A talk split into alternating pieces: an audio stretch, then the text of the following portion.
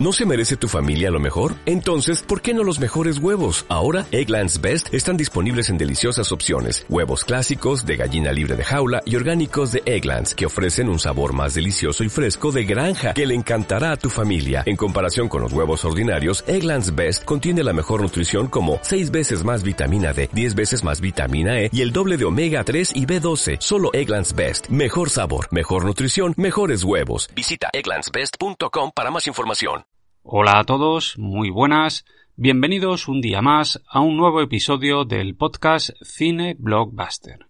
Ya sabéis, el rinconcito cinéfilo nostálgico en el que nos encanta recuperar los grandes clásicos de la etapa del videoclub de los años 80 y 90.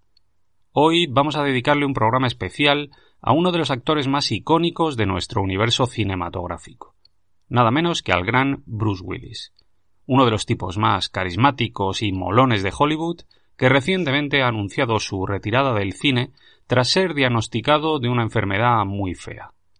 Desde aquí le mandamos mucho ánimo y queremos rendirle homenaje con un episodio en el que vamos a navegar brevemente por su biografía y en el que, sobre todo, vamos a repasar toda su filmografía, deteniéndonos especialmente en sus mejores trabajos, como Jungla de Cristal, Pulp Fiction, Armagedón, el Sexto Sentido, El Protegido, Sin City o Doce Monos. Lógicamente, teniendo en cuenta que la filmografía de este hombre es larguísima, no vamos a poder hablar de todas sus películas, o al menos no de una manera muy profunda. Además, no creo que sea necesario. Sin embargo, lo que sí vamos a hacer es ir rememorando una a una todas sus grandes películas, centrándonos especialmente en la etapa de los 80, 90 y principios del 2000, donde su estrella brilló con más fuerza. De manera que, sin más dilación, vamos a ir empezando. Y ya sabéis, JPK amigos, vamos al puto lío.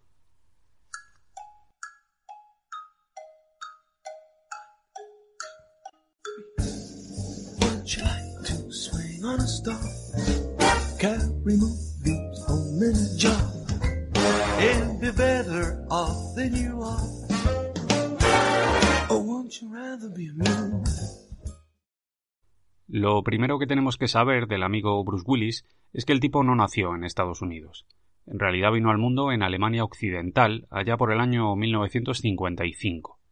El motivo de todo esto es que su padre era militar y en aquel periodo estaba destinado en aquel país. Allí el tipo conoció a una mujer alemana y ambos se casaron, teniendo cuatro churumbeles, siendo Bruce Willis el mayor de todos ellos. Unos años después, el padre abandonaría el ejército y la familia terminó trasladándose a Estados Unidos, concretamente a Nueva Jersey. En aquella etapa inicial de su vida, el amigo Bruce Willis tuvo un curioso problema. Resulta que el tipo era extremadamente tímido y además llegó a sufrir una tartamudez que le causó problemas en el colegio y en el instituto. Al parecer, para ganar un poco de confianza y así poder superar este problemilla, el chaval se apuntó a una escuela de teatro y aquello le cambió la vida. Esta etapa debió ser bastante difícil. La tartamudez y la crueldad de los otros críos afectaron al carácter de Willis. Pero no como suele ocurrir en estos casos en los que la timidez se vuelve más fuerte y las personas terminan encerrándose en sí mismas. En el caso de Willis fue justo lo contrario. El tipo no se amilanó ante las burlas de los demás y terminó convirtiéndose en un chaval problemático y bastante pendenciero. Al acabar su etapa escolar, Willis empezó a alternar trabajos de todo tipo curró en una fábrica, también lo hizo como guardia de seguridad e incluso como investigador privado. Y por si todo esto fuera poco, en aquella etapa también descubrió que le gustaba tocar la armónica, algo que por cierto ha seguido haciendo desde entonces y que hace muy bien. Sin embargo, nunca dejó la interpretación. El tipo hizo sus primeros pinitos en el teatro con algunas obras menores e incluso compartió apartamento en Manhattan con Linda Fiorentino, cuando ambos eran unos jóvenes actores desconocidos. En esta etapa fue cuando hizo sus primeros anuncios publicitarios. El más famoso de todos fue el de una marca muy conocida de pantalones vaqueros. Sin embargo, su primer trabajo en el cine no llegó hasta 1980, donde trabajó como extra en El primer pecado mortal, una peli policíaca protagonizada por Frank Sinatra. Después de eso consiguió algunos papeles pequeños en pelis como Buscando a Susan desesperadamente o en Veredicto final y también algunas apariciones en series de televisión como Corrupción en Miami o Más allá de los límites de la realidad. Sin embargo, su gran oportunidad llegó en 1985 gracias a la serie Luz de Luna. Este fue su primer papel protagonista. Se trataba de una comedia que imitaba el tono de las películas de Howard Hughes, que se desarrollaba en una agencia de detectives y en la que compartía protagonismo con Sybil Shepherd. El tipo consiguió el papel tras ser elegido en un casting al que se presentaron más de 3.000 personas. Y la verdad es que la serie funcionó como un tiro. De hecho, se mantuvo cinco temporadas en antena desde 1985 hasta 1989, con un total de 66 episodios. Hablamos de una comedia romántica que tenía un estilo muy refinado y que resultaba tremendamente entretenida. Luz de Luna se convirtió en una de las series más vistas del mundo y aquello catapultó a Willis al estrellato de una manera fulminante. Como anécdota, cabría mencionar que esta fue la primera vez que el actor de doblaje Ramón Langa puso su voz a un personaje interpretado por Bruce Willis, algo que se ha mantenido en el tiempo desde entonces aquí en España. El éxito de Luz de Luna influyó notoriamente en la carrera de Willis. El tipo se convirtió en una estrella rutilante de la televisión y de pronto empezó a recibir un montón de ofertas importantes que durante aquellos primeros años trató de compaginar con la serie. Ofertas de trabajo que llegaban tanto de la pequeña pantalla como del cine. Así, su primer papel protagonista en la gran pantalla llegó en 1987 y fue gracias a Cita a Ciegas, una comedia loquísima dirigida por Blake Edwards en la que compartía protagonismo con Kim Basinger y con John LaRoquette. Cita Ciegas fue un éxito muy potente que recaudó casi 40 millones de dólares y que sirvió para afianzar a Willis definitivamente como estrella internacional. Respecto a esta peli, tengo que decir que la vi siendo un crío y que a mí siempre me ha parecido muy entretenida y muy divertida. Hablamos de una peli en la que un tipo, el propio Bruce Willis, acude a una cita ciegas en la que le emparejan con una chica aparentemente perfecta, nada menos que Kim Basinger, que está guapísima, como siempre. Sin embargo, la chica viene con instrucciones, como los putos gremlins. Resulta que no puede beber. Si lo hace, pierde el control y se le va la olla. Así que, ¿qué hace el puto Bruce Willis? Pues se pone a beber con ella como un loco y a partir de ahí todo se descontrola. La chica empieza a hacer cosas rarísimas y aparece por allí un exnovio suyo, interpretado por John LaRoquette, que también está fatal, y entre todos terminan montando un caos de cojones. Vamos, lo que os decía antes, una peli ligerita y muy divertida, que demostró que Willis podía hacer las cosas muy bien en el cine. Mi jefe, el señor Gruen, nos está mirando. ¿Dónde está?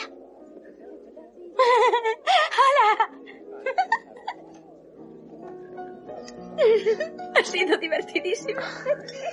Será mejor que no tomes más champán. Sin embargo, como todo el mundo sabe, el gran papel cinematográfico de Willis llegaría un año después, en 1988, y fue, lógicamente, el del mítico John McClane en Jungla de Cristal. ¿Qué puedo deciros de Jungla de Cristal? Bueno, pues para empezar que la peli es una jodida maravilla. Para mí, probablemente, estemos hablando de la mejor película de acción jamás rodada. Un clasicazo ochentero icónico que reventó la taquilla y que se convirtió en una de las películas favoritas de toda una generación. La peli fue dirigida por el gran John McTiernan, el mismo tipo que rodó Predator, La caza del octubre rojo, El último gran héroe o El guerrero número 13. Pero no solo eso. Además, Jungla de Cristal contó con dos pesos pesados en la producción nada menos que Lawrence Gordon y Joel Silver. Jungla de Cristal fue un éxito apoteósico en taquilla. La peli tuvo un presupuesto de 28 millones de dólares y terminó recaudando más de 140 millones en todo el mundo.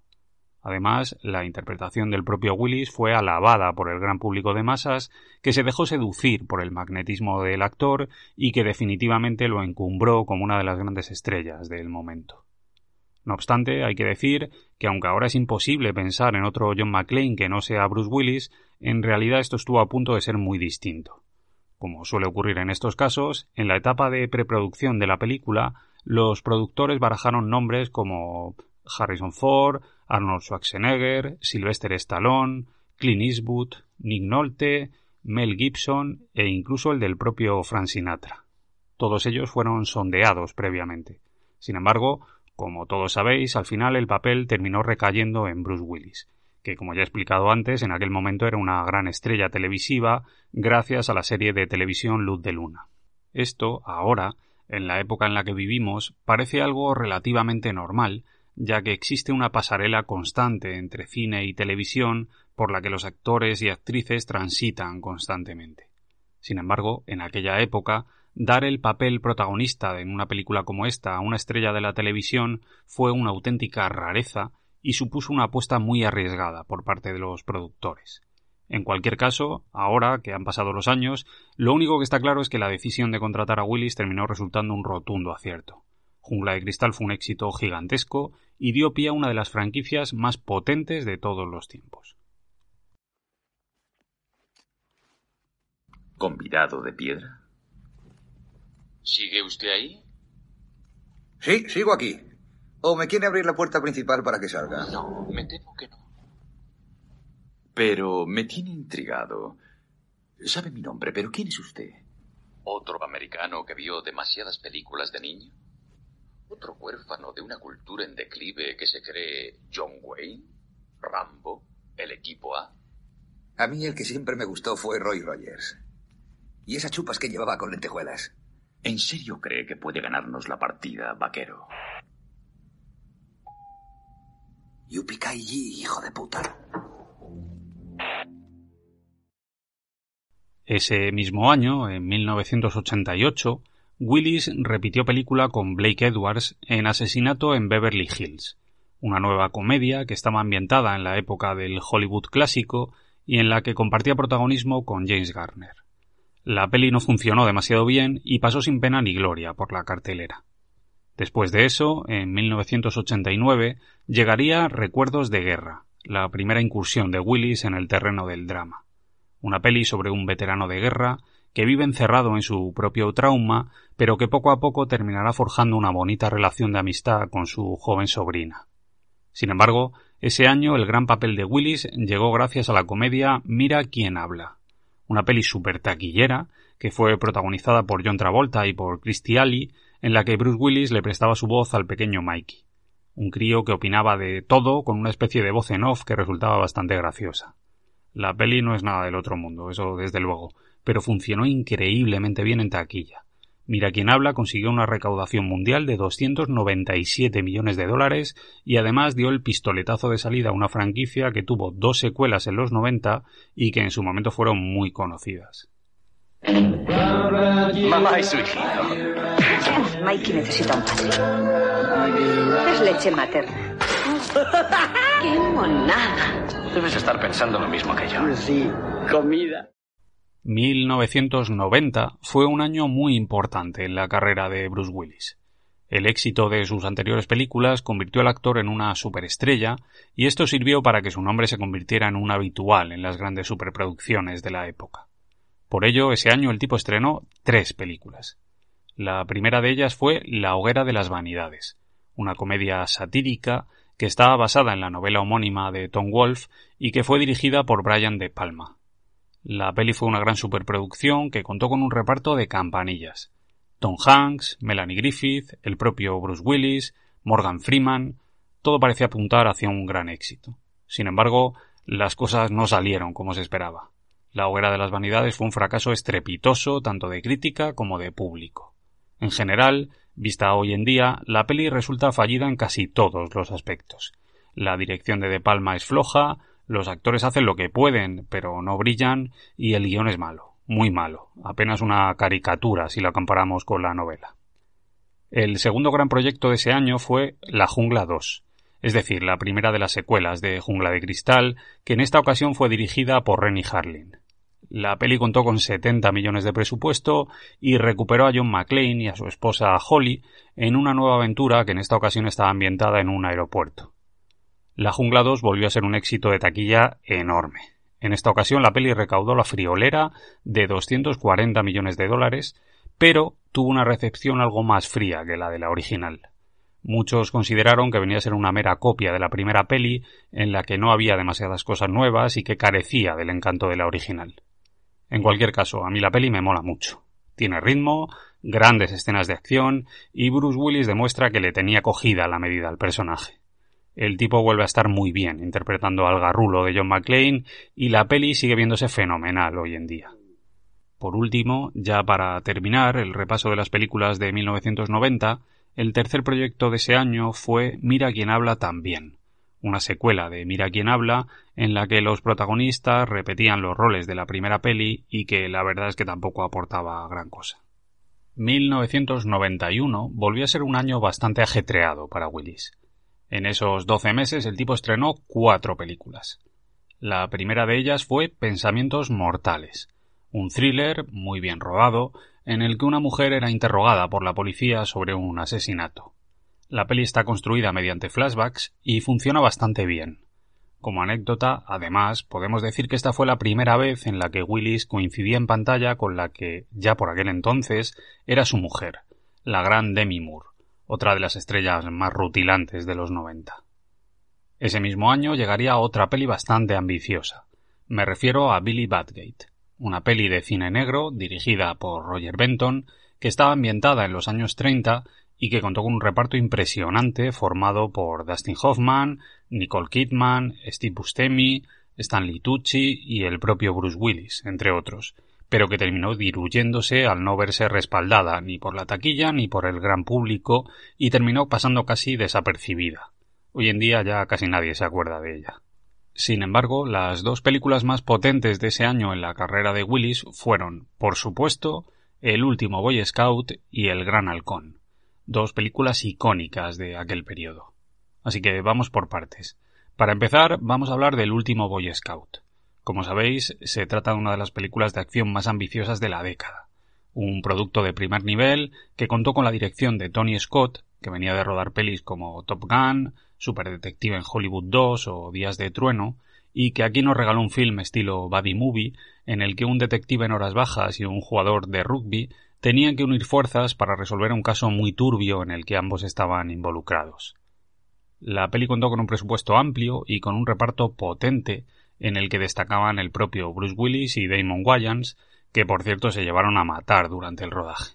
Se llevaron mal entre ellos, se llevaron mal con el director y con los productores. Vamos, que el rodaje fue un infierno. Cambios, reescrituras, discusiones, peleas, hubo de todo y esto es todavía más llamativo y más sangrante si tenemos en cuenta que el guion de la peli, que fue escrito por el grandísimo Shane Black, fue el más caro de la historia del cine hasta ese momento.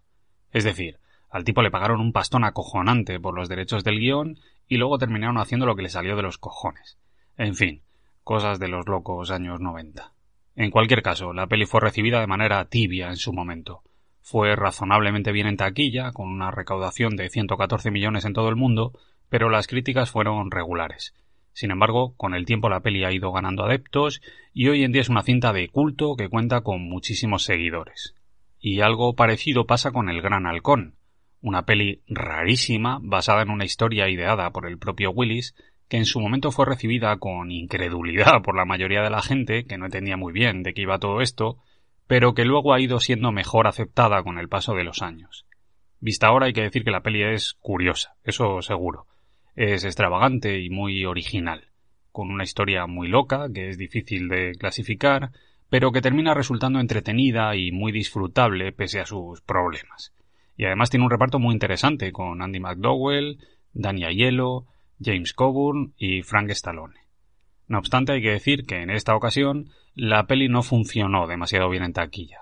El Gran Halcón costó 65 millones y recaudó solo 97 en todo el mundo.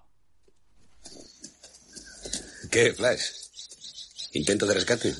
Capullo. Tú debes ser James. ¿James? Lo hace con todo el mundo. ¿A mí me llama Joseph? Supongo que estás solo. No, vengo con los putos niños cantores de piedra. ¿Qué pasa? ¿Es que todos sois gilipollas? Seguimos avanzando y llegamos a 1992. Ese año tuvimos a Willis por partida doble en pantalla. Primero con una pequeña aparición en El juego de Hollywood de Robert Altman y luego con la comedia La muerte os sienta también, una peli dirigida por Robert Zemeckis en la que se mezclaban el humor negro, las ciencias esotéricas, unos efectos especiales muy curiosos y mucha, mucha mala baba. La historia giraba en torno a dos mujeres que estaban eternamente enfrentadas y que estaban dispuestas a todo con tal de mostrarse despampanantes ante el resto de la gente, incluso a recurrir a la magia negra. La muerte Osienta también contó con un reparto de lujo, encabezado por el propio Willis y por estrellas de la talla de Meryl Streep, Goldie Hawn, Isabella Rossellini y también andaba por allí Sidney Pollack. Sin embargo, en taquilla funcionó regular. En Estados Unidos no se comió un colín, pero en el resto del mundo logró salvar la inversión. La peli tuvo 55 millones de presupuesto y alcanzó una recaudación global de 149 millones. En 1993, Willis estrenó solo una película, algo poco habitual en su filmografía. En este caso me refiero a Persecución Mortal, una peli de acción a la antigua usanza, en la que compartía protagonismo con Sarah Jessica Parker y en la que nos contaban una historia de policías corruptos que tenían algunas escenas de acción muy chulas, tanto en el río como con persecuciones en coche a través de las calles de la ciudad. La verdad es que esta peli recibió muy malas críticas en su momento y además se pegó un buen batacazo en taquilla. Pero aún así a mí me mola. Recuerdo que yo la tenía grabada en VHS y que en su momento la vi un porrón de veces. Yo le tengo cariño, así que no puedo ser objetivo. Y eso que no puedo ni ver a Sarah Jessica Parker, ¿eh? Pero la peli me parece entretenida y tiene momentos en los que para mí son icónicos, como la persecución con los coches por las calles aquellas llenas de badenes, donde van todos en fila dando saltos como putos locos. 1994, sin embargo, fue un año mucho más movidito para el amigo Bruce. En esta ocasión estrenó un buen puñado de películas. Para empezar, una tragicomedia bastante reguleras, titulada Un muchacho llamado Norte. La peli trataba sobre un chaval de 10 años que decidía divorciarse de sus padres para ir a buscar a unos progenitores ideales. Vamos, un intento de hacer algo emotivo, pero que terminó quedándose en nada. Mucho más interesante, sin embargo, resultó su siguiente película, el drama amable Ni un pelo de tonto, que fue dirigido por Roger Benton y en el que Paul Newman se llevaba todo el protagonismo. La peli funcionó muy bien, recibió estupendas críticas, alguna nominación a los Oscar y además sirvió para demostrar que Willis podía participar sin problema en una superproducción de calidad. Y por si eso fuera poco, la siguiente peli de ese año fue El color de la noche, un thriller erótico producido por Synergy Pictures y por el amigo Andrew Wagner, que nació a rebufo de instinto básico, que generó bastante revuelo en su momento, pero que terminó funcionando bastante mal en taquilla. En esta peli Willis interpretaba a un psicólogo que sospechaba que uno de sus pacientes era un asesino. Hoy en día ya casi nadie se acuerda de esta peli, solo quedan la escena de la piscina y poco más. Una pena. No obstante, si 1994 es recordado por algo, es porque ese año se estrenó una de las grandes pelis del amigo Willis. Nada más y nada menos que Pulp Fiction, el peliculón del amigo Quentin Tarantino. Un cóctel perfecto de violencia, lenguaje malsonante, humor negro y referencias cinematográficas inverosímiles que se convirtió instantáneamente en un clásico y que a día de hoy sigue siendo una de las mejores películas jamás filmadas. La peli supuso una auténtica revolución en Hollywood trama dividida en episodios, montaje fraccionado, recuperación de actores casi olvidados y un montón de dinero de recaudación. Además de un porrón de nominaciones a los Oscar, Globos de Oro y premios en festivales internacionales. Vamos, una joya noventera imprescindible en la que Willis interpretaba uno de los papeles protagonistas, concretamente el de Batch, un boxeador con un pasado complejo que se la jugaba a un mafioso en un combate amañado y que luego se veía eh, involucrado en un episodio loquísimo eh, con un reloj, con el jefe de los mafiosos y con unos putos depravados sexuales bastante asquerosos. Vamos, canela fina. Probablemente esta sea, junto con Jungla de Cristal, la gran película en la filmografía de Willis.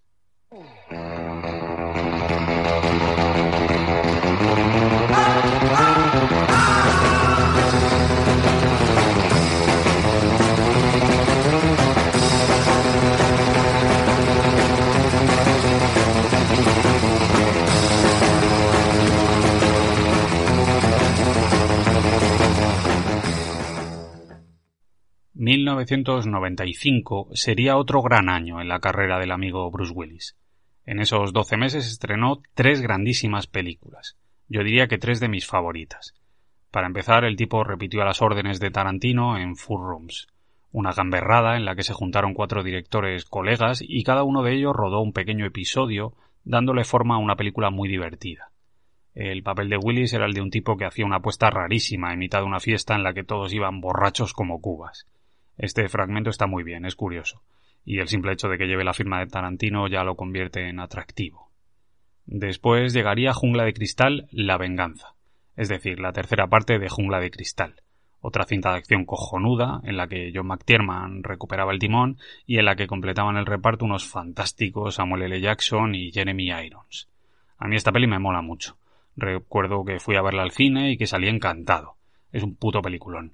La primera media hora me parece acojonante. La parte en Harlem y todo lo que viene después, cuando se van obligados a recorrer la ciudad a toda velocidad antes de que el malo detone una bomba. Me parece cojonuda. Jungla de Cristal 3 costó 90 millones y recaudó la friolera de 366 en todo el mundo.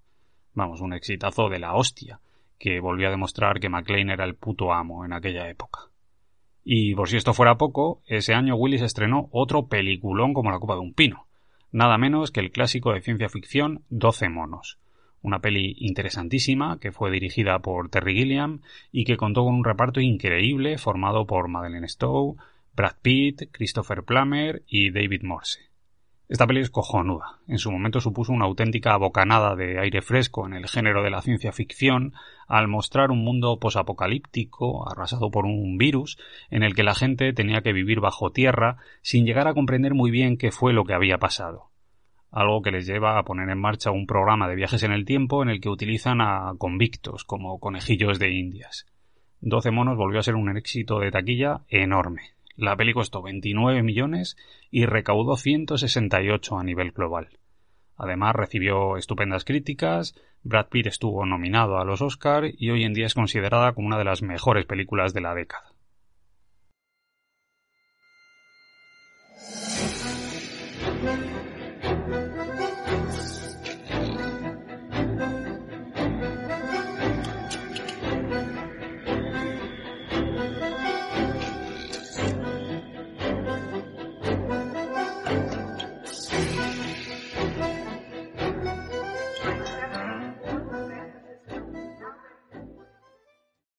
En 1996 llegaría otra de esas películas a las que yo le tengo un cariño muy especial.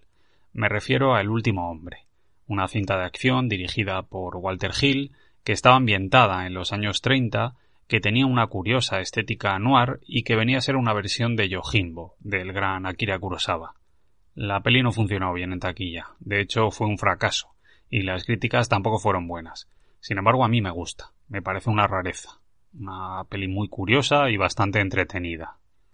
1997, sin embargo, llegaría con fuerzas renovadas. Ese año Willis estrenó otras dos películas emblemáticas.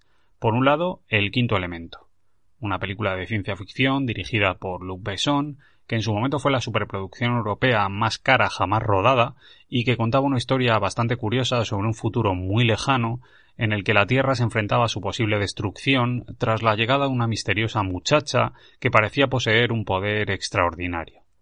En ella Willis interpretaba a un taxista, es militar, que llevaba unas pintas cojonudas, con el pelo teñido y una camiseta de tirantes naranja.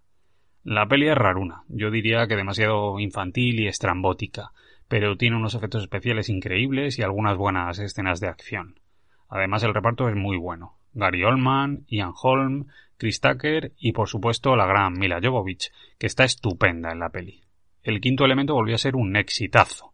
En Estados Unidos no funcionó muy allá, eso es cierto, pero en el resto del mundo arrasó. La peli tuvo 80 millones de presupuesto y terminó recaudando 263. Ese mismo año, Willis nos regaló otra película cojonuda, nada menos que Chacal, una cinta de acción dirigida por Michael Caton Jones que tenía a Richard Gere como protagonista y en la que Willis interpretaba al villano, el Chacal, un terrorista sin escrúpulos que quería acabar con un alto cargo del gobierno de Estados Unidos. Chacal costó 60 millones y consiguió una recaudación muy potente de 159 millones a nivel global. Esta era una de las pelis típicas de aquella época. Dos superestrellas enfrentadas en una peli pretenciosa y entretenida a día de hoy sigue siendo muy disfrutable. Sin embargo, si hay un dato curioso relacionado con 1997, ese es, sin duda, el del rodaje fallido de Broadway Brawler, una comedia romántica que estuvo en preproducción varios años y que incluso empezó a grabarse, pero cuyo rodaje terminó como el Rosario de la Aurora. La cosa llegó a torcerse tanto que Willis se plantó y exigió que la producción se detuviera y que se despidiera a la directora y al productor de la película. Después de aquello, el estudio intentó reactivar las cosas contratando a otro director, pero finalmente todo terminó yéndose la mierda de la peor de las maneras, provocando un agujero por el que se perdieron un montón de millones que ya habían sido invertidos en la peli. La consecuencia de todo aquello fue que Disney se enfadó y amenazó con denunciar al actor por las cuantiosas pérdidas económicas causadas, algo que al final no ocurrió, ya que Willis aceptó un contrato por el que se comprometía a rodar tres películas para la compañía a cambio de un salario inferior a su caché habitual. Estas tres películas fueron nada más y nada menos que Armagedón, El sexto sentido y El chico. Lo siento, Hans, no es correcto. Seguimos avanzando y ahora llegamos a 1998, otro de los años más potentes en la carrera de Willis, que en esos 12 meses estrenó tres películas. La primera de ellas fue Mercury Rising, una peli de acción muy curiosa que fue dirigida por Harold Becker, en la que nuestro actor interpretaba a un agente del FBI que tenía que proteger a un niño autista que tenía una prodigiosa capacidad para descifrar códigos del gobierno. La segunda película del año fue Estado de sitio, una superproducción muy potente que fue dirigida por Edward Zwick y en la que compartía protagonismo con Denzel Washington y con Annette Bening. La peli contaba una historia muy interesante. El ejército de Estados Unidos capturaba a un líder religioso musulmán y esto provocaba que Nueva York empezara a sufrir una cadena de peligrosos atentados terroristas que llevaban al gobierno a declarar la ley marcial. Estado de sitio costó 70 millones y recaudó 114 a nivel mundial. Sin embargo, el gran título de ese año fue Armagedón, una peli enorme y loquísima que fue dirigida por Michael Bay en la que un grupo de paletos, que eran perforadores petrolíferos, viajaba al espacio en una misión de la NASA para destruir un meteorito que amenazaba con acabar con la vida en la Tierra. La peli lo tiene todo un presupuesto gigantesco, un director puto loco liando a la parda, un reparto de actores piradísimos como Steve Buscemi, Michael Clark Duncan, Owen Wilson o Billy Bob Thornton, una trama romántica forzadísima introducida a última hora para tratar de imitar el éxito de Titanic y dos jóvenes estrellas de la época como Ben Affleck o Liv Tyler acompañando al propio Willis.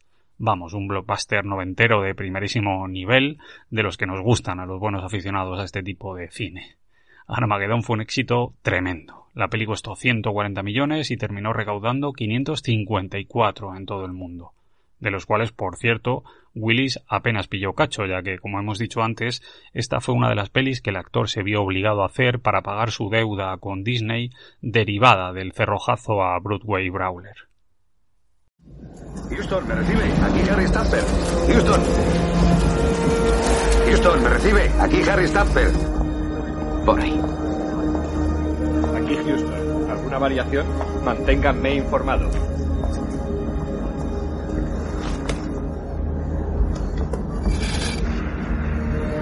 Papá.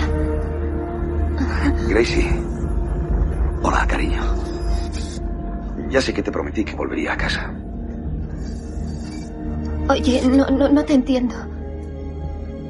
Creo que tendré que romper mi promesa. 1999 fue un año más desigual.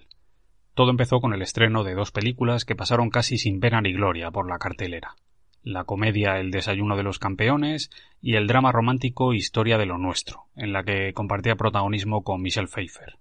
Sin embargo, todo eso cambió con el estreno de otra de las grandes películas en la filmografía del amigo Willis, nada menos que la megataquillera El sexto sentido, una peli de terror de presupuesto medio que fue dirigida por el entonces desconocido M. Night Shyamalan y que, para sorpresa de todos, se convirtió en uno de los mayores éxitos de taquilla de toda la historia del cine. La peli contaba la historia de Malcolm Crowe, un psicólogo infantil traumatizado por un episodio terrible que ocurre al principio de la peli, y de Cole, un niño que vive aterrado y confuso por la presencia constante en su vida de apariciones fantasmales. El sexto sentido es una maravilla, una peli elegante, en la que Siamalan crea con un talento portentoso una atmósfera casi hipnótica y que además tiene un final que dejó a todo el mundo con el culo torcido. Hablamos de cine de autor con mayúsculas, de verdadera calidad, que superó todas las expectativas y que se convirtió en uno de los grandes referentes de la industria cinematográfica en las décadas posteriores. La peli costó 40 millones y recaudó nada más y nada menos que 672 a nivel global. Fue la puta hostia. Podríamos hacer como si fuéramos a vernos mañana. Aunque sea mentira.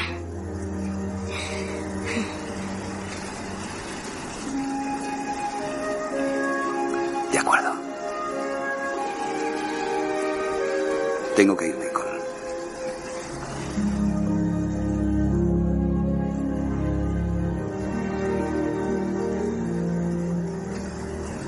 Nos vemos mañana. Con la llegada del siglo XXI, Willis se metió de lleno en una etapa bastante irregular que afectó de manera muy significativa a su carrera. Fue aquí donde empezó a alternar películas de calidad con verdaderos bodrios verdaderamente difíciles de justificar. Aquel periodo coincidió, además, con su separación de Demi Moore y con el inicio de su lento y paulatino declive cinematográfico y como muestra un botón. En el año 2000 el amigo Willis completó su acuerdo forzoso con Disney firmando su tercera película consecutiva con la compañía. En este caso la francamente olvidable El Chico, una comedia bastante ñoña que obtuvo una recaudación muy inferior a la de sus predecesoras y que apenas ofrecía nada salvable.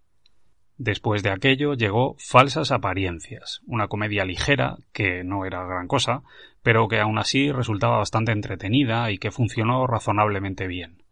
En esta peli compartía protagonismo con Matthew Perry, Rosanna Arquette y con Amanda Pitt. Sin embargo, el plato fuerte de aquel año fue, indiscutiblemente, El Protegido, un nuevo thriller sobrenatural, en este caso relacionado con el mundo de los superhéroes, en el que volvió a trabajar a las órdenes de Siamalan tras el éxito que ambos habían conseguido con El Sexto Sentido. El protegido tomaba como punto de partida una historia inspirada en el folclore comiquero, pero utilizando un estilo narrativo maduro y muy realista, en el que la puesta en escena se llevaba casi toda la atención. La peli contó con un reparto de lujo, en el que destacaba la presencia de Samuel L. Jackson y Robin Wright. Sin embargo, la recepción esta vez fue algo más fría. De hecho, las críticas estuvieron muy divididas. Aún así, la peli fue un gran éxito en taquilla que recaudó 250 millones y a día de hoy está considerada como una de las mejores películas de superhéroes jamás filmada. A mí, a nivel personal, esta peli me encanta. Me parece una verdadera obra de arte. Creo que El Protegido debería exhibirse en las escuelas de cine de todo el mundo para inspirar a los jóvenes creadores. Me parece una demostración de buen gusto, de oficio, de talento y de paciencia. Una jodida maravilla que quizás no fue tan bien recibida en el momento de su estreno porque vino precedida de una campaña de marketing bastante engañosa que vendía algo que luego no se correspondía con la realidad. No obstante, hoy en día la peli ha ganado muchísimo y cuenta con una verdadera legión de seguidores entre los que yo me incluyo. ¿Sabes lo que más miedo da?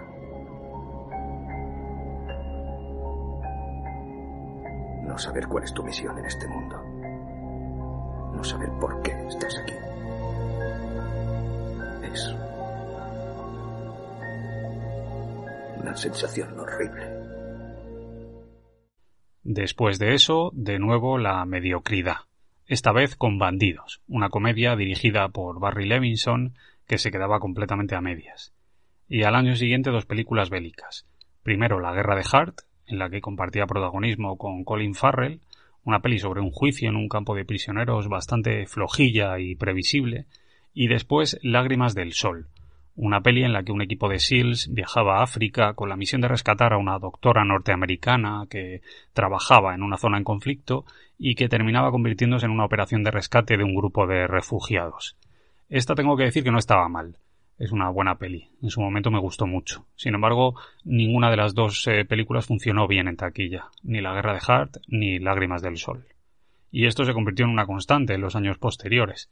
En 2004 llegó la secuela de Falsas Apariencias y en 2005 Hostage, otra peli policíaca, esta vez con secuestro de rehenes incluido, que no estaba mal, pero que ya anticipaba el tipo de películas que íbamos a ver repetidas una y otra vez en la filmografía de Willis a partir de entonces. Sin embargo, entre tanta mediocridad, de vez en cuando llegaba un título interesante, y en este caso ocurrió con Sin City, la peli de Robert Rodríguez, que estaba basada en la obra de Frank Miller y que se convirtió en un auténtico fenómeno en el momento de su estreno. Una estética muy cuidada, yo diría que tremendamente estilizada, en la que además nos regalaban una banda sonora muy chula, una historia dividida en episodios y un reparto cojonudo en el que aparecían rostros tan conocidos como los de Clive Owen, Mickey Rourke, Rosario Dawson, Jessica Alba, Benicio del Toro, Elijah Wood, Josh Harnett o Carla Gugino. La peli recibió estupendas críticas, recaudó 158 millones de dólares en todo el mundo y además logró sacar a Willis de aquella etapa soporífera de su carrera, devolviéndole a la primera línea. Cuando la llevo hasta el coche, Nancy deja de temblar. Ha entrado en calor. Vuelve a ser ella. Gracias por traerme el abrigo. Por todos los detalles. Como salvarme la vida. Dos veces. Márchate de aquí. 2006, sin embargo, volvió por los mismos derroteros y durante ese año el amigo Willis estrenó otras tres películas bastante olvidables. Alpha Dog, 16 calles y El caso Slevin. Tres nuevos desastres en taquilla. De estas poco se puede decir, la verdad. Alpha Dog era un drama criminal con toques de humor negro que no estaba del todo mal. 16 calles trataba de recuperar el estilo de las pelis de acción ochenteras, mm, trayendo de vuelta a un director clásico como Richard Donner, y el caso Slevin era un neo-noir bastante ambicioso, que resultaba curioso y que se dejaba ver, pero que no dejaba de ser una especie de imitación del cine de Guy Ritchie un poco descafeinada. En 2007 le tocó el turno al género del thriller erótico con Seduciendo a un extraño, una peli dirigida por James Foley en la que compartía protagonismo con Hal Berry. La verdad es que esta es bastante floja, una peli de suspense muy convencional, sin chispa, que tiene un guion bastante flojo y que apuesta el todo por el todo con la sorpresa final. Seduciendo a un extraño fue el enésimo fracaso en taquilla de Willis en esta década de los 2000. Después de aquello, en 2008, nuestro querido Bruce Willis se subió al carro de las secuelas tardías de los grandes éxitos de los 80, que tan buen resultado le estaba dando en aquel tiempo a su colega Sylvester Stallone. Esta vez con Jungla 4, una nueva secuela de Jungla de Cristal en la que recuperaba el personaje de John McClane, que esta vez se enfrentaba a un grupo de ciberterroristas que ponía en jaque el sistema informático estadounidense con un ataque coordinado. La peli trataba de recuperar el tono de la trilogía original, pero terminaba resultando algo forzada. El cambio más significativo es el del paso de los efectos especiales tradicionales a las grandes secuencias generadas por ordenador. Y en esto salimos perdiendo. Aún así, la peli funcionó bastante bien en taquilla, con una recaudación de 382 millones y terminó resultando un producto comercial entretenido y que se dejaba ver bastante bien. Yo creo que no está al nivel de las tres primeras, pero aún así es bastante mejor que la mayoría de las películas comerciales que nos llegan a la cartelera hoy en día.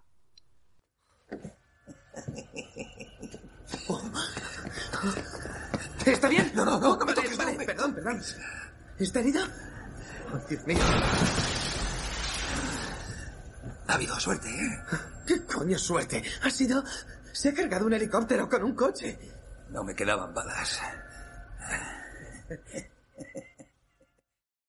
Ese mismo año, en 2007, llegó a las pantallas de todo el mundo Greenhouse, una pirada de pinza brutal de Robert Rodríguez que venía apadrinada por Tarantino y que se regodeaba rindiendo homenaje a las películas de gore de serie B.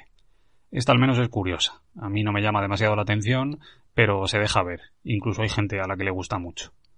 En 2008 Willis estrenó un único título, La incomprensible Conspiración, una especie de película de acción para adolescentes ambientada en un instituto que trataba de beneficiarse de la presencia de Willis en los créditos, pero en la que éste tenía una presencia casi testimonial, algo que se convertiría en una forma de proceder habitual a partir de entonces.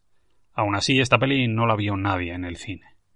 En 2009, sin embargo, Willis subió un poco el nivel, involucrándose en una peli de ciencia ficción dirigida por Jonathan Mostow. Los Sustitutos, una cinta ambientada en un futuro cercano, donde los seres humanos habían creado sustitutos robóticos que utilizaban como avatares para vivir su día a día en el mundo real. La peli tuvo un presupuesto potente de 80 millones y logró una recaudación de 120 kilos en todo el mundo. Nada del otro mundo, pero muy superior a los números en los que Willis se movía en aquellos años. Por si todo esto que os acabo de contar os parecía poco, en el año 2010 el amigo Willis nos tenía preparado un nuevo desastre. En este caso una comedia policíaca, estilo buddy movie, titulada Vaya par de polis una peli dirigida por Kevin Smith, en uno de los pocos trabajos de estudio que ha hecho este hombre, que terminó siendo un desastre total. Malas críticas, una recaudación calamitosa y poco más. Esta es mala, ¿eh? Hay que reconocerlo. Y mira que me jode, porque a mí Kevin Smith me suele hacer mucha gracia, pero aquí no funciona nada, ni siquiera el título, que ya echa para atrás solo con ver el cartel publicitario. Es una pena. Vaya par de polis, joder. Sin embargo, ese año Willis nos dio una de cal y otra de arena, en este caso con Red, una peli de acción ligera que tenía a la CIA como protagonista y que contaba con un reparto cojonudo formado por gente madura como John Malkovich, Morgan Freeman, Ellen Mirren, Brian Cox o Carl Urban. La peli estaba basada en un cómic y era muy entretenida sin hacer demasiado ruido, llegó a recaudar casi 200 millones de dólares a nivel global y sirvió para demostrar que un reparto plagado de abueletes podía servir perfectamente para hacer una peli de acción muy entretenida, gamberra y disfrutona. Y, por cierto, hablando de abuelos haciendo cine de acción, no podemos pasar por alto el hecho de que la siguiente película de nuestro protagonista de hoy fue Los Mercenarios. El film dirigido por Stallone en 2010 en el que logró reunir un reparto coral formado por un montón de viejas glorias del cine de acción ochentero, como Dolph Lundgren, Mickey Rourke o Eric Roberts, junto con otros iconos del género más actuales como Jet Li o Jason Statham. La presencia de Willis en esta es apenas una anécdota. El tipo aparece unos pocos minutos en pantalla, compartiendo escena nada menos que con el propio Stallone y con Arnold Schwarzenegger, haciendo realidad los sueños húmedos de muchos fans. Esta primera peli de los mercenarios recaudó 274 millones de dólares. Puede que no sea una gran película, pero es un buen ejercicio de nostalgia que no se toma demasiado en serio a sí misma y que resulta entretenida y curiosa como propuesta comercial. Es una pena que la peli no llegara unas décadas antes. Eso sí que habría sido la hostia. Muy bien, Iglesia. ¿En qué puedo ayudarle? Un minuto. Aún falta por llegar alguien. ¿Quién?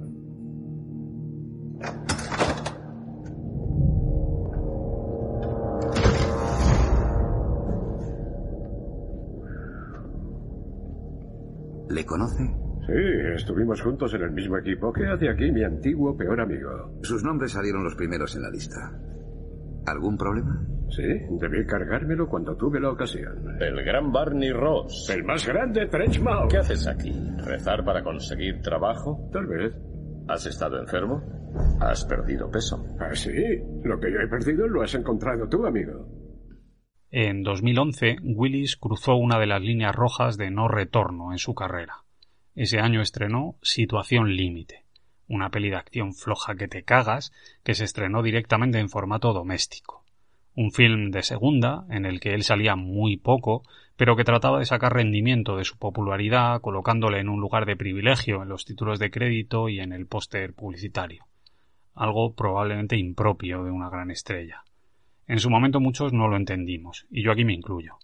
incluso lo criticamos, y quizás ahora pueda entenderse un poco mejor a tenor de todo lo que ha pasado con su enfermedad, pero aún así la peli es mala. Y a partir de aquí, pues eso, más de lo mismo. Willis empezó a repetir el patrón una y otra vez, de manera que ese mismo año, en 2011, llegó Setup, otra peli malota que te cagas, en la que esta vez compartía reparto con Ryan Phillips y con Fifty Cents. De nuevo una producción de segunda. De aquí pasamos a 2012, y ese año las cosas mejoraron un poco. Pero un poco, tampoco mucho, ¿eh? Lo primero que nos encontramos fue La fría luz del día. Otra peli de acción bastante floja, pero que al menos tenía una producción potente detrás. Rodaje en España y un reparto formado por Bruce Willis y Winnie Weaver y Henry Cavill. Después, Los Mercenarios 2, secuela directa de la peli de 2010 en la que esta vez Stallone ya no dirigía, pero que volvió a contar con un elenco de campanillas, con todas las viejas glorias de la peli original, a las que ahora se unieron Jean-Claude Van Damme y Chuck Norris. Además, en esta Schwarzenegger y el propio Willy salían un poquito más. La peli volvió a ser un gran éxito, con más de 300 millones de recaudación. En este caso era una peli menos autorreferencial, quizás un poco más seria y hecha con más esmero, y esto se nota. Yo diría que funciona bastante mejor. A continuación, Moonrise Kingdom. Y esto ya es otra cosa. Hablamos de una peli de Wes Anderson que recibió estupendas críticas y varias nominaciones tanto a los Oscar como a los Globos de Oro y los BAFTA. Una comedia muy conmovedora y rodada con mucho mimo, en la que el estilo del director brilla en todo su esplendor. La peli no funcionó demasiado bien en taquilla, pero tampoco hacía falta. Esto es cine de autor y resulta reconfortante ver a Willis en este tipo de producciones.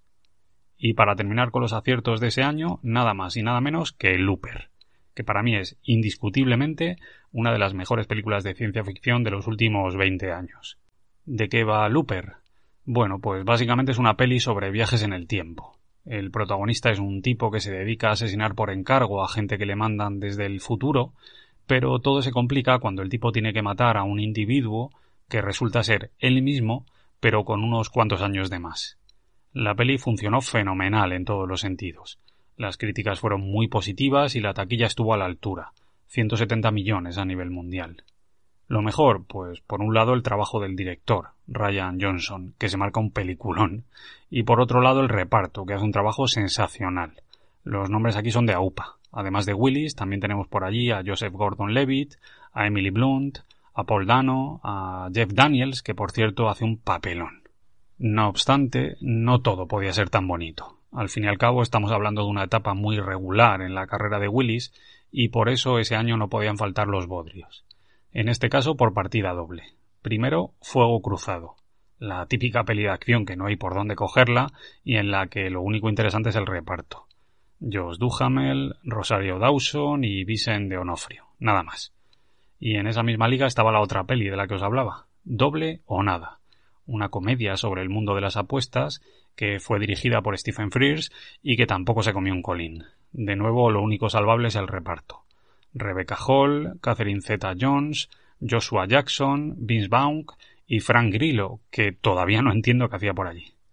Viendo que las cosas no iban del todo bien, Willis recurrió en 2013 al viejo truco de rodar secuelas de manera indiscriminada, tratando de asegurar así cierto éxito y dándole al público lo que demandaba sin pensar demasiado y desde luego sin arriesgar nada.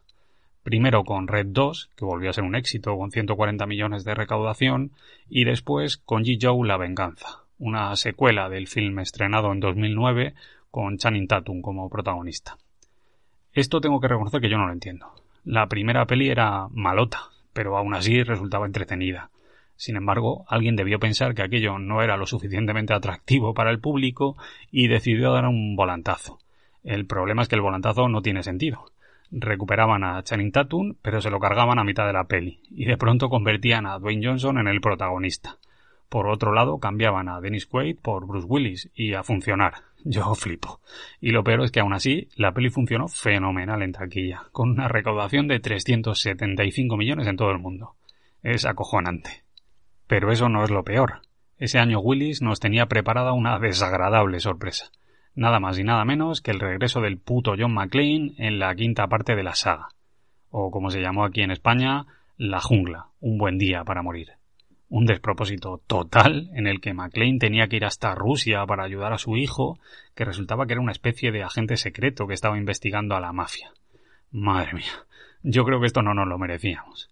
Bueno, o a lo mejor sí, yo qué sé. El caso es que la peli es aburrida, no tiene ningún sentido y aquí además el tema del CGI ya se nos ha ido de las manos completamente. Yo no sé ni qué decir. El caso es que pese a todo, la Jungla 5 volvió a funcionar bien en taquilla. Y eso que yo no conozco a nadie que la peli le gustara. Pero aún así recaudó 300 millones de dólares. Eso sí que es vivir de las rentas. No irá a salirnos un tercer brazo ni nada, ¿no? No. Tal vez se te caiga el pelo. ¿El pelo? Como no sea el de los huevos. Llegados a este punto, supongo que estaréis flipando, ¿no? Es normal. No es para menos. Y lo peor es que todavía nos queda mucha tela que cortar, ¿eh? Ya os aviso. Pero bueno, seguimos. Y en este caso pasamos a 2014, otro año en el que Willis se empeñó en rodar películas que no hay por dónde cogerlas. Primero, The Prince, otra cinta de acción estrenada directamente en televisión, en la que se codeaba con Jason Patrick. Sí, Jason Patrick. ¿Os acordáis de Jason Patrick, el de Speed 2? Pues eso. Y después Sin City 2, una nueva secuela, dirigida por Robert Rodríguez y por Frank Miller otra vez, que esta vez es bastante inferior a la original. Mismo estilo, misma estética, pero también mucho menos interés. Y mira que el reparto era cojonudo, ¿eh? Mickey Rourke, Josh Brolin, Jessica Alba, Joseph Gordon-Levitt, Eva Green, Rosario Dawson y Ray Liotta. En fin. Y de la taquilla mejor ni hablamos, porque se pegaron una hostia de las gordas. En 2015, más de lo mismo. Primero, Extracción y luego Vice. Dos pelis de acción flojeras que te cagas que no vio ni el tato. Y entre medias una cosa rarísima llamada Rock de Casbah, una comedia musical dirigida por Barry Levinson y que estaba protagonizada por Bill Murray que no llega a engancharte en ningún momento. Y mira que a mí Bill Murray me suele morar, ¿eh? Pero aquí no hay forma. Luego pasamos a 2016 y la tónica vuelve a ser la misma pelis de bajo presupuesto que o bien se estrenan directamente en formato doméstico o bien se pegan un revolcón cojonudo en taquilla. Mercancías peligrosas y los conspiradores. Eso sin olvidar Magic City, un proyecto fallido que primero nació como una serie de televisión y que luego intentaron convertir en película pero que se quedó en nada. Sin embargo, en aquel 2016 no todo fue malo. De pronto apareció por allí Múltiple, una peli dirigida por el amigo M. Shyamalan, que contaba la historia de un tipo peligrosísimo que tenía 23 personalidades y que secuestraba a unas chicas adolescentes. La peli estaba protagonizada por unos estupendos James McAvoy y Anna Taylor-Joy. Sin embargo, lo más interesante de todo era que al final, para sorpresa de todo el mundo, la peli nos mostraba una escena postcréditos en la que descubríamos que todo esto estaba directamente conectado con El Protegido, la maravillosa película del año 2000, y aquello abría la puerta a una posible tercera película que uniera definitivamente todo aquel universo creado por Shyamalan.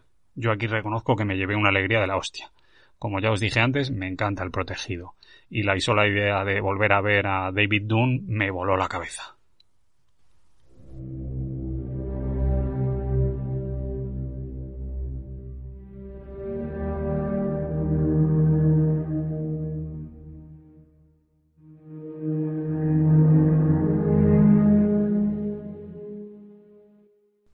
De 2017, bueno, pues tampoco hay mucho que decir. Ese año Willis estrenó otras dos pelis de acción de esas que no vio nadie y que son totalmente olvidables. El último disparo, en la que compartía protagonismo con Hayden Christensen, y Desaparecido en Venice Beach, en la que aparecía por allí Jason Momoa un ratito. Esta última es de Ordao, ¿eh? Os cuento de qué va la peli. Va sobre un tío que es investigador privado y que se enfrenta a una banda de mafiosos para rescatar a su perro. Sí, a su perro, habéis oído bien, al perro. ¿Habéis visto John Wick? Pues esta es como si alguien cogiera el guion de John Wick y te pegara de hostias con él hasta matarte. Joder. Y como ya habréis imaginado, en 2018, pues más de lo mismo. Primero una peli de acción canadiense titulada Reprisal y luego una peli bélica china titulada Combate en el cielo. Las dos muy flojas. Y respecto al cine hecho en Hollywood, pues más o menos igual. Una de acción titulada Actos de violencia y una versión moderna del Justiciero de la Ciudad, la peli aquella de Charles Bronson de los 70, esta vez con Eli Roth en la dirección y con un presupuesto aceptable. La peli no es la hostia, pero dentro de lo que cabe se deja ver. Yo diría que es bastante digna, e incluso tuvo una recaudación aceptable, muy por encima de lo que estaba haciendo habitualmente Willis en sus películas. En 2019, sin embargo, las cosas mejoraron un poco. No es que fuera la hostia, pero bueno, al menos hizo un par de pelis destacables. Aún así, vamos por partes. Ese año Willis estrenó cuatro películas. Dos de ellas son las típicas pelis de acción olvidables que no lograron recaudar ni siquiera un millón de dólares en todo el mundo y que hacían su carrera comercial básicamente en el mundo de la televisión. Testigo protegido y diez minutos menos. Sin embargo, como os dije antes, en este 2019 Willis estrenó otras dos pelis bastante más reseñables.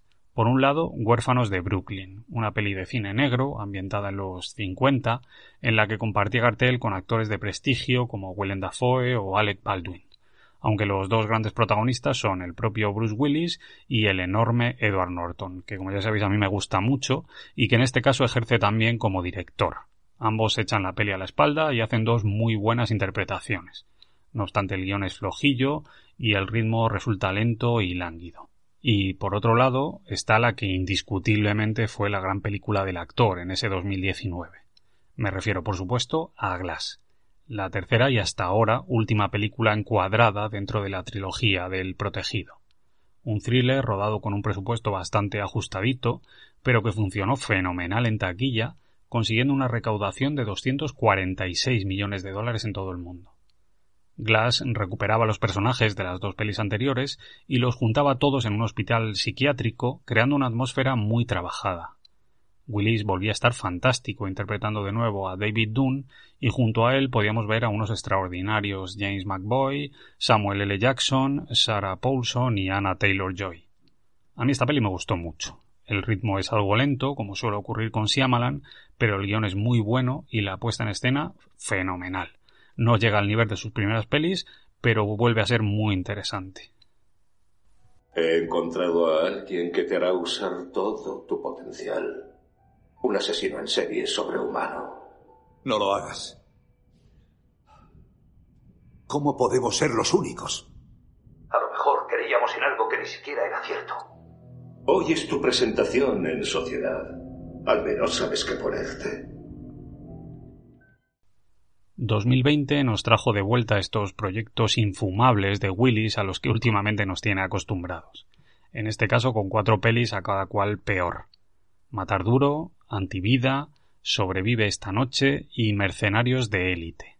No os puedo decir mucho más de ellas. Y por si todo esto os parece poco, no os perdáis lo que viene. En 2021, el bueno de nuestro amigo Willis estrenó nada más y nada menos que siete películas, todas ellas del mismo palo me limito a daros los títulos. Deadlock, Fortress, Apex, En Tierras Peligrosas, Sin Escapatoria, Cosmic Sin y una cosa llamada Tras la pista del asesino. Yo ya aquí os digo que no sé qué decir. Llegados a este punto, yo creo que lo que toca es despedir el episodio haciendo una reflexión final sobre la carrera del amigo Bruce Willis una especie de despedida en la que daros mi opinión sobre lo que ha hecho este hombre en el cine y lo que ha supuesto en nuestras vidas. Para mí, Bruce Willis es un icono absoluto del cine comercial norteamericano, un tipo inteligentísimo y carismático que logró hacerse un hueco en la industria reventando las taquillas de todo el mundo en los 80 y en los 90 gracias a películas de acción en las que explotaba su personalidad magnética y atractiva, interpretando casi siempre el papel de un tipo normal, de la calle, un buscavidas simpático y valiente que no se arrugaba ante las adversidades. Un personaje que inventó en 1988 con Jungla de Cristal y que luego repitió mil veces.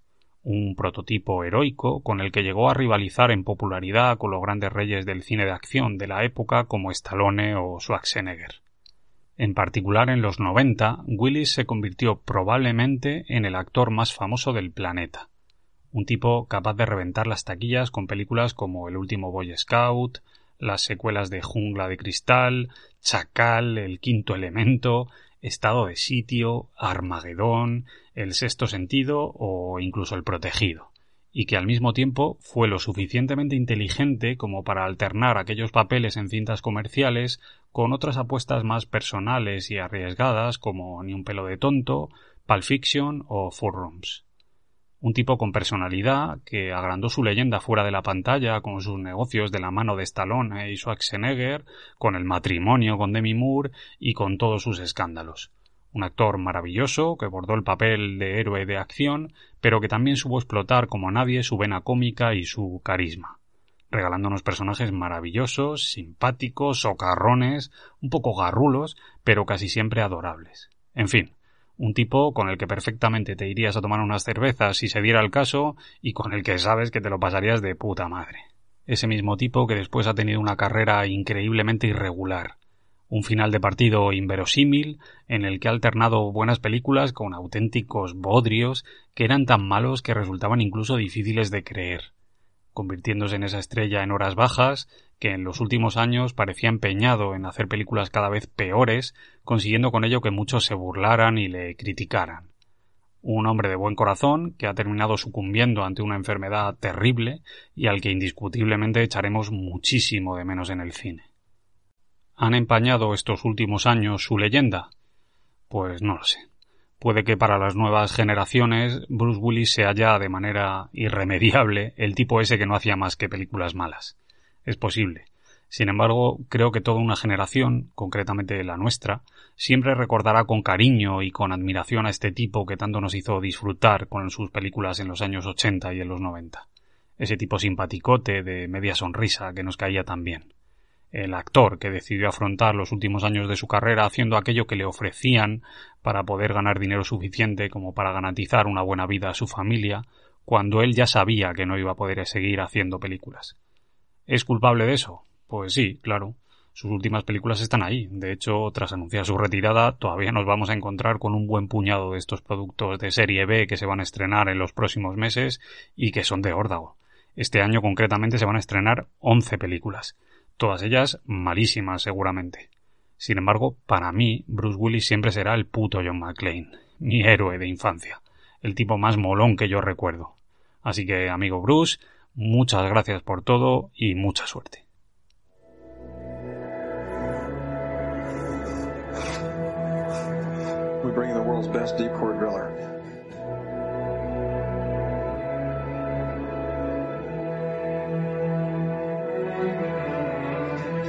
Well, it's coming.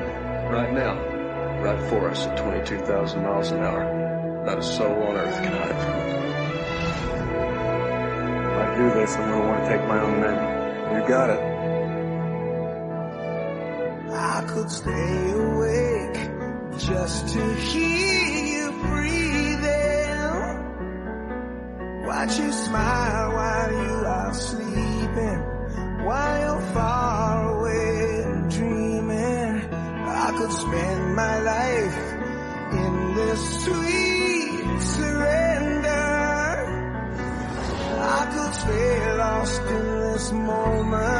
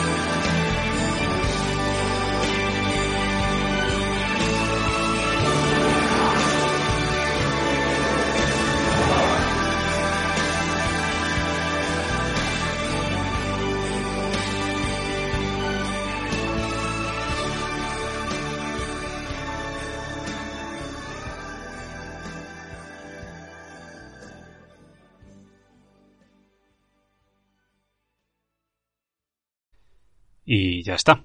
Con esto doy por finalizado el episodio de hoy. Espero que os haya gustado y si es así, que sigáis nuestro contenido en el podcast Cine Blockbuster, en iVoox y en Spotify y también en redes sociales. Un saludo a todos.